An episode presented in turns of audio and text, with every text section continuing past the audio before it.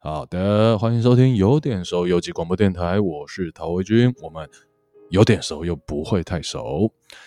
诶，今天开始的节目啊，要在这个试着在主持上慢慢的轻松一点，因为前一阵子诶去被邀请上了这个花莲太鲁阁之音清盛哥这个广播前辈的节目，这超荣幸。听他主持，我就觉得哇，这个虽虽然我们不是一般调频调幅的广播电台，但是好像之前有点太严肃了，可能是个性啊，就是讲这种长辈的事情，好像就觉得要严肃，很奇奇怪的心心情。那试着看能不能轻松一点。今天这一集呢，是亏多亏上一集上一次在花莲文创园区那个遇到的吹小喇叭的王大哥的介绍。认识了他参加的花莲县管乐发展协会的创会理事长杨大哥杨杰，呃，这里可以说出他的名字，因为杨大哥本身在退休前是花莲县的秘书长，议会的秘书长，所以其实其实搜寻他，大概也都看得到他的一些从事公益的新闻。杨大哥他是军眷的子弟。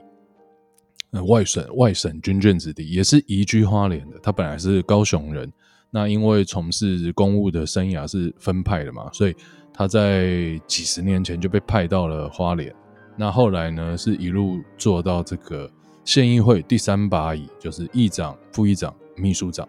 在秘书长这个任内退休。杨大哥从小也是在初中的时候，因为不喜欢午休啦，那睡不着。那加上他又很喜欢音乐，所以加入了乐队，吹小喇叭。那他说，当然那时候资源不足，所以大家大家都是自己练啦，没有什么专业的训练。那表演也大都是学校的这种游行啊、集会啊，一些军歌或进行曲。那因为他对于法律是更有兴趣的，所以在求学求职的生涯中，他选择了这个为人民服务这个公部门的工作。那音乐或是小喇叭就束之高阁了，就很久没有再碰了。直到这个十几年前，他参加了当时花莲这个市长举办的一个音乐推广的活动，他才重新又拿起乐器，也慢慢认识越来越多花莲这边的喜欢。小喇叭喜欢管乐，甚至是喜欢推广音乐的伙伴，于是杨大哥就登高一呼，组织了这个发展的协会，一路到现在已经交棒给别人，但他还是在里面固定的会演出啊，会帮忙这个会务。在音乐协会之外呢，杨大哥有另外从事一个，我觉得跟我们电台很有关联，或是跟我们这个在提倡的事情很有关联，就是他成立了一个协会。也很久了，是花莲非常这个重要的一个协会，叫做老人与家庭的关怀协会，简称老家协会。这个为什么重要呢？因为杨大哥本身其实也是一个退休的长辈，这好像是现在台湾，尤其是进入所谓都市以外的呃地方，常常会发现的。我刚刚说都市是说可能六都或是台北市、新北市、呃台中、高雄几个人口。比较多的大城市以外的地方，我们说就是可能乡村或者是农村，常常会遇到就是长辈照顾长辈，六十岁照顾九十岁。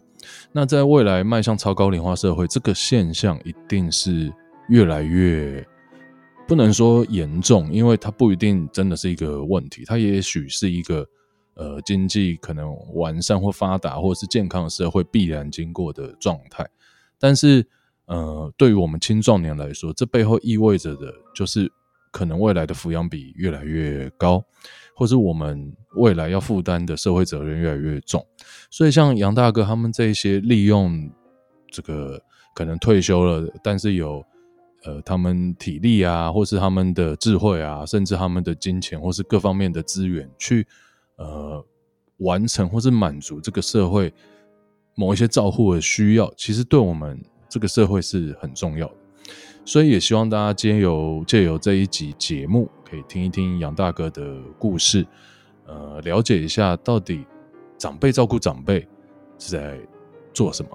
也听一听他的老家协会一路经营到现在的呃努力的过程。接下来就让我们听听杨杰大哥的节目。那我出生在高雄，当时是叫冈山镇。那冈山是一个空军基地。那我的父亲是是空军啊、我有五个兄弟，还一个妹妹。军人子弟生活都是很清苦。很直白的讲话，就是吃得饱。你说要吃得好，要穿得好，这个是不可能的。所以在那个比较艰苦的环境，像我们从小就懂得要好好这个用功读书，未来在社会上才会有一席之地。我五个兄弟，包括我都也算很争气，那都受了高等教育。兄弟们大概都学医的比较多，那我自己是读法律，不管是学医也好，学法的也好。我想在社会上是扮演为大家来解决问题的角色。那我大学毕业以后，我就进这个进入公公职，那分发到花莲，在县议会工作。那我的人生规划应该是讲就是分两个部分。前面那前前面的部分，我想就是如同一般人，就是求学、就业、婚姻、工作。那我的后半生，那我是规划尽量来做能够帮助人的事情，还有做自己有兴趣的这个事情。那我在公务员的生涯当中，我想就是我们俗语讲嘛，人在宫廷好修行，做任何事情都会有褒有贬。做的一件事情，若我尽心尽力、问心无愧，那我觉得就可以了。只要他不是对我们人这个这个这个人生的攻攻击，对我们人格的这个评价有问题，我我觉得如如果有不满意或有意见，这个是正常的。那常常老百姓他可能他因为教育上的关系，甚至还有很多专业上的的问题，他不会像我们一个经过国家考试训练出来的公务员那么的专业。起码在我那个时候当公务员的生涯当中，我碰到老百姓的问题，我都是很有耐心的为他们来说明，能帮助他们的我都尽量帮助他们。啊，后面的二十二年的工作经验是在在县议会秘书长的职务。因为很多年轻的议员也有一些问题会来跟我来讨论，我常常也跟他们讲说，选民他拜托你来做一个服务工作，其实重重要的是你有没有帮他好好的做，不见得你一定要非要把它做成功，但是你接受他的拜托的案案件，你做了以后，你一定要把结果告诉他，只要你好好跟跟他们讲，很多事情我想就会化干戈为玉帛。很多事情就会很迎刃而解。公职生涯当中，那服务的公职大概也将近快四十年，快要结束的时候，那我的时候就跟县议会的议长的这个机要秘书啊，我们就成立了这个这个老家协会，希望把我们多余的这个力量能够来奉献社会。大概跟我的出身会有有一点关系，因为我刚刚讲，我们从小生活就很苦，那我们会知道说，一个穷苦人家的孩子，他需要的是什么。像当年的我们，大概晚上我常常讲，睡觉的时候会想到说，明天呃可以有一双人家送给我们的鞋子，这个人家穿过的鞋子，晚上睡觉的时候都是一个很快乐的这个期待。那可能我一旦踏入社会以后，才会想到说，那能能够尽量来帮大家的忙。那另外就是，我想我会喜欢从事这个社会公益的话，那可能也是跟我的宗教信信仰有关。我想，我们基督教精神就是要荣神益人，荣神就是荣耀我们的上帝。那我父亲军人，省吃俭用，我们老家云南的，他一九四九年来来台湾的时候，他常跟我们讲有个希望小学，他说大陆很流行，但他始终都都没有做。等他想要做的时候，就就他生命这个结束，那当儿子的我来帮他做，那我就回回云南，也找到他教育单位，因为我也特别讲的，我父亲捐款来做学校嘛。他说：“我们大陆的现在这个教育制度跟你们台湾一样，这个这个九年国教，而且你们的教科书还付费，我们大陆是是是是不付费的。所以他说现在大在大陆的学生每个人都有受受教育的机会。对啊，那我说那那这样这个希望小学就没有做的必要嘛？”所以，我呢就想说，哎，用我父亲的这个这个钱来做做庆安这个奖学金。那另外，我父亲在我们教会，我们教会那个圣徒家呢也成立一个爱心这个基金，那也把它还有一些钱哦，那个也是针对这个庆安学生。你看，像上上次我父亲那个钱，那个三千块是用一个华冈国这国中的学生，他们要要毕业旅行，那我们那个那牧师又跟我讲，那个真的讲在我心心坎里。我说我从小小学到大学毕业，我没有参加过毕业旅行啊。我也很参加，我也很希望有毕业旅行啊。再好，学校里面还是有穷学生哦，但他们有个特点，多半都单亲家庭。就牧师就说，不然每这每个月给他一点生活费。我说可以，但我跟牧师讲，我说不要交给他爸爸手上，你直接拿给这个同学，因为因为他爸爸这个生活也是不正常的。如果你一千块给这个学生，你这买点这个这个文具啊，或或或有时候买点这个零食。或许还有一些帮助，所以你拿给他爸爸，这个这个这个钱丢在水里。我跟你讲，小孩子都都很懂事。那另外可能因为是教会的，可能他即使他家人知道，也可以接受。我想听杨杰大哥的故事，也让我想到我们一直在讲的，就是在轻盈共创之前，现在大家都在提倡轻盈共创嘛，在那之前，我们要去思考有没有轻盈共感的可能。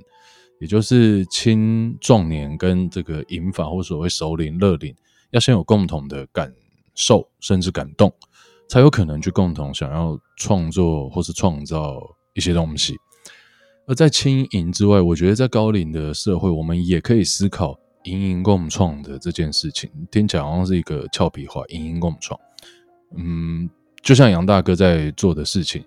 呃，他也算是我们定义中的首领了，但是。他和其他的几个首领的朋友去服务另一些更高龄的首领朋友，并且呃导入了一些可能音乐啊或是艺术类的这个我们所谓创意或是文化的元素。我觉得其实也许我们青，因为这个这个领域，毕竟我们青壮年的朋友一定也有很多不同的想法，甚至因为我们有更多刺激或是学习的管道，所以对于这一块，其实我们。有很大的能量可以付出，也可以贡献的，在资源上也是可以交换的。所以，呃，我在花莲这边也一直在说倡议嘛，或者是在试着去去分享，或者去实践这个理念，就是可不可以让都市的银发，呃，这所谓大都市的银发族和乡村的银发族共创。因为你要青年返乡，当然是有一个难度啊，就是生计或者是人生的志向。因为地方的工作多元性可能毕竟没有像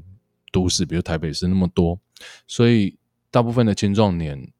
在求学结束之后，可能大学就离开，比如说花莲，或是像我的家乡苗栗，就是也是一样，很少这个比较少年轻人留着，反而是。呃，很多退休的首领其实更有余裕在台湾各地走跳旅行，或是短或长期的居住。尤其现在是后肺炎还没有到后啦，就是疫情的时期，其实旅行或者是移动应该会成为一种生活的常态。所以我们要怎么利用这个常态，熟龄朋友这个移动的生活常态，去让乡村或是都市以外的地方拥有嗯更强大的社会服务的力量，我觉得这是大家可以思考的事情。所以接下来让我们来听一下杨杰大哥他是怎么样去创立这两个协会。那创立的过程中又有遇到哪一些酸甜苦辣呢？我我之所以会加入这个这管乐队，我想主要还是对对对对音乐的喜欢。过去在很多在在当时我们的看到很多影片的节目，呃，看到人家很多乐这个这个乐团用不同的乐器在吹奏，哇，就觉得很这个这个很向往，这个很帅这样，所以我才会慢慢就哎啊，如果有一天我也可以这样该这该是多好。我们在初中练乐器的话，大概就是利用中午午休的时间，讲勤快也算勤快的，但是说实在，在那个时候的学习条件没有像现在这么好。学管乐，特别我吹小喇叭这个乐器啊，几乎都是土法炼钢琴的啊，没有什么技巧。大概在民国九十三年的时候，花莲市那个蔡其塔市长，他他很不错，因为我跟他私交也很好，因为我常常也跟他聊说，我说一个好的健康的社会啊，这个社会上的人大概都是喜欢这个阅读啊，欣赏音乐跳舞。这个蔡市长他他也非常不错，他就办理一个全民学音乐。我是从那边开始认识了更多的喜欢音乐朋友。一百零二年吧，就成立了花莲县管乐发展协会。那如果组协会的话，我想是比较有这个这、有组织。那另外就是说，那可能可以召集更多的人。若是你只是五六个、三五个在一边练，可能还是这个这个人力有限。我们我跟大家讲说，我们要用管乐的这一粒种子来散布到花莲县各个角角落，让它发芽、成长、茁壮。那另外，我觉得公部门可能也要也要重重视一下。其实，一个健康的人，他除了读书、工作之外，可能加点音乐或加点其他的体育，对整个人格的发展各方面绝对是正面的。会选择老人这一块，说在当当初我们要成立的时候，我也不见得有这个想法。只要能够帮助人，我都愿意做。那个时候是我们在创会的是蔡司机长，他是学社工的。而且那时候台湾的人口老化也慢慢开始比较严重了。那我是看到我我们父母亲的生生活过程，才觉得说，哎，这个老人真的是需要。孩子现在都是忙于工作，他不见得有很多时间陪陪着老人。所谓的帮助老人，并不是帮助一般老人。那我们关怀照顾的是中间这一块，中间这一块是说他有妻子儿女，孩子生活过得也没有很好。因为他有孩子，他就不可能符合这个独居老人。那他又有孩子，可能还还有一些很微薄的收入，他也不可能符合低收入的这个条件。这些人就是属于灰色地带。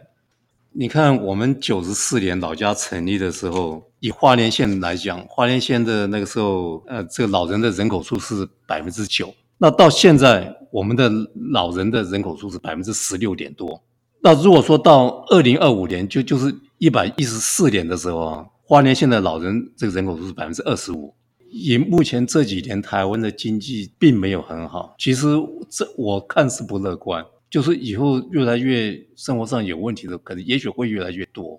那像我们这几年就感觉捐款数各方面都少很多，所以我们也希望说社会上有心的人有这个能力，但他没有这个时间来做，他真的可以借助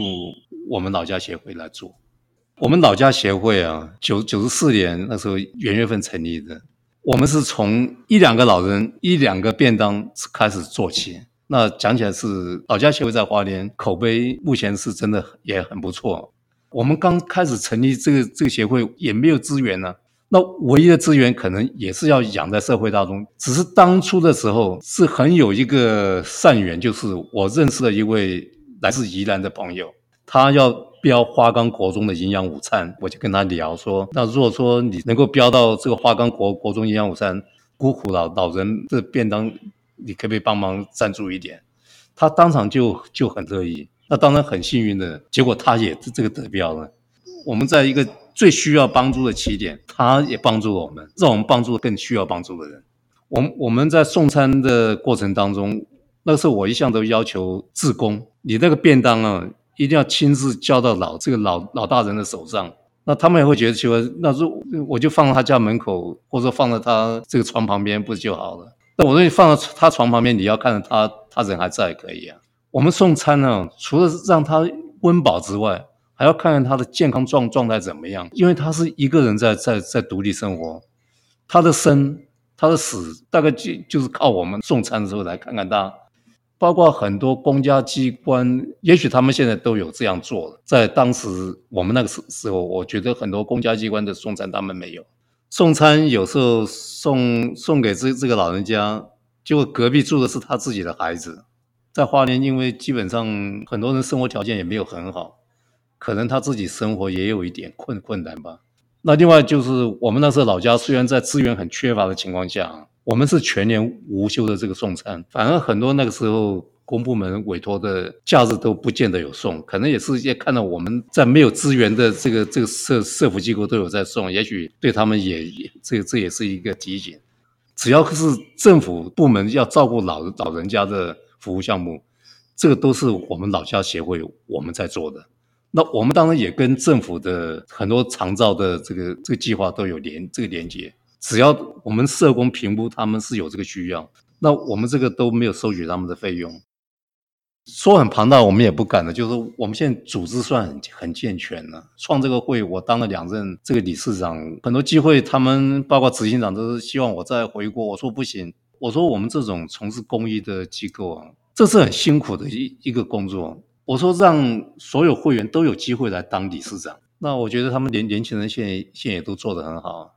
我也感觉很庆幸，就是说成立成立管乐协会跟老窑协会都都有结合在一起。其实早在这五六年当中，我就把管乐协会的怀旧歌曲的演奏，那就在各社区，就我们长照据点，我们都在做从事这方面的这个这个演奏，真的是就是让他回到过去那那个时空的这个背景，听这些这个这老歌，会让他有很多的回忆，而且这个回忆是美好的。那我觉得我们音乐的效果就达到了。哦，我们让老人家要多多动脑筋，就千万不要关在屋这个屋子里，这个这个钻牛角尖。最后，让我们来听听杨大哥他是怎么样看待人生的终点——死亡。尤其在他呃接触了这么多长辈，想必也送走了不少的这个独居的长者。他是怎么看待自己的老去跟死亡呢？对于协会的未来，他又有什么想象？我做这些事情，我从来就没有想过说要求什么名。因为我想，名到我们这个年纪来讲已经不重要了，只要只要没有坏这个坏名声就好了。有有没有这么好名声，我觉得真的不重要。就是反正你就尽量帮助人嘛。我觉得好好工作，呃，培养一些自己的兴趣，起码就是说，等你到老的时候，不会成为小孩子的一个负担。那当必须要到生命结束的时候就，就结束嘛，无所谓。因为我常常也跟自工社工讲，这些老人家他们所剩岁月不多，生命结束之前，我们要让他们活得很有尊严，啊，还有一些安慰，还有一些快乐。我们不要说让这个老这个老人家到晚年像那个流浪犬，这个这个死在马这个马路上或死在哪里，哦，都都都没有人知道。即使他再穷，活得有尊严；即使他的孩子不照顾他。我们呢，代替他孩子来照顾，让他觉得说人生还是有一点希希望的。呃，每个人这个这个都会老嘛，这个是我常常跟年轻的社工、志工讲说，我说你们要这个多点爱心，上帝最公平，就让每个人都会都会年轻，都都会衰老。今天我们照顾的这些需要帮助衰老的人，可能几十年后就换我们是他现在这个处境。